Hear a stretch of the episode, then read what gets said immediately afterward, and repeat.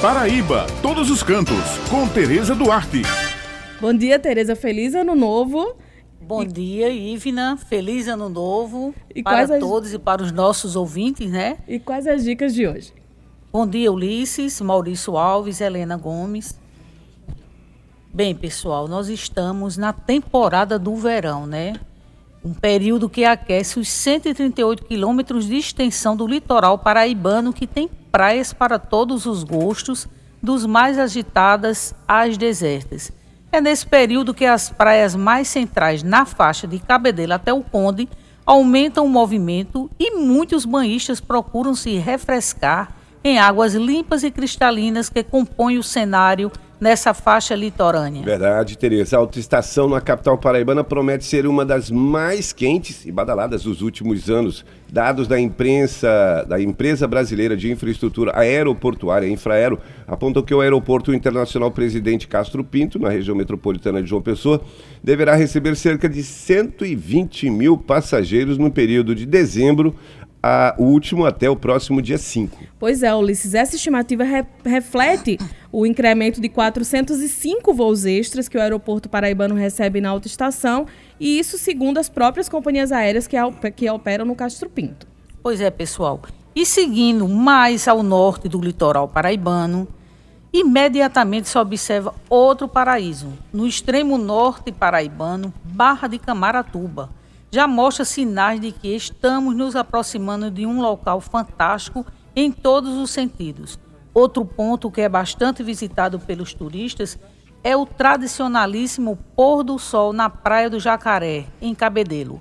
O Parque do Jacaré está entre os três roteiros mais procurados pelos turistas que visitam a Paraíba durante todos os 365 dias do ano.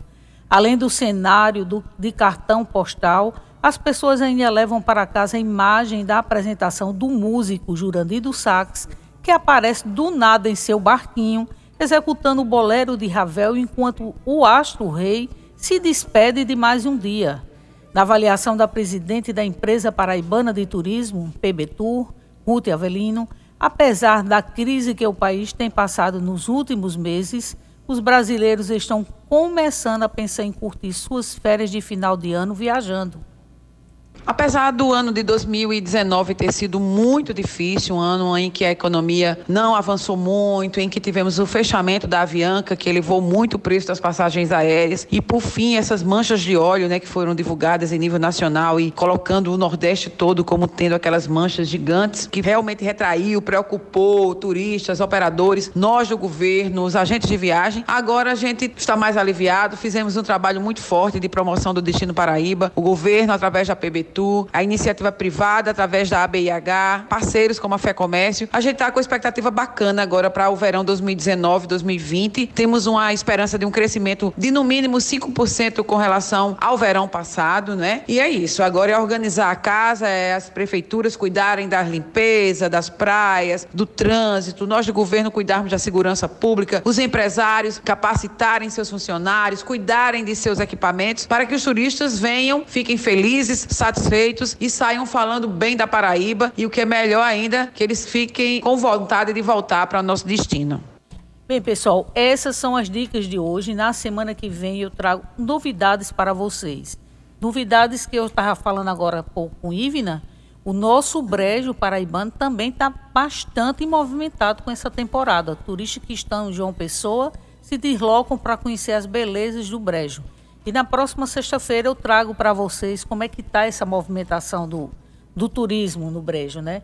Bem, pessoal, eu me despeço e lembrando a vocês que toda sexta-feira no Jornal União eu tenho uma coluna com muitas dicas bacanas para quem gosta de turismo, onde deixar diversos pontos em nosso estado. Muito obrigada pela atenção de todos e um excelente final de semana. Um ótimo fim de semana, Tereza. Muitíssimo obrigada pelas dicas de hoje. A gente já fica ansioso para saber na próxima semana o que tem, até é. sexta-feira que vem. Vou fazer aqui só, só um, uma, uma, uma, uma, ressalva, né? Que a gente sempre coloca o aeroporto. O aeroporto agora é o aeroporto de Bahia.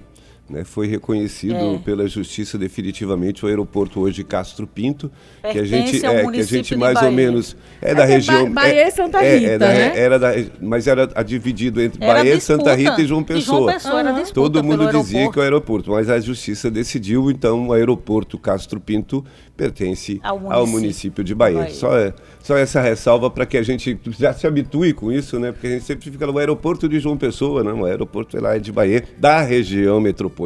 De João Quando nós tivemos a, a grande, o grande arco metropolitano, que é uma, uma proposta do governador João Azevedo de construir uma, uma, uma, uma estrada que vai praticamente integrar todos, todas as cidades da, do- do- da região metropolitana. E nós teremos aí uma região metropolitana, mas de qualquer forma, nesse momento, o aeroporto é de Bahia.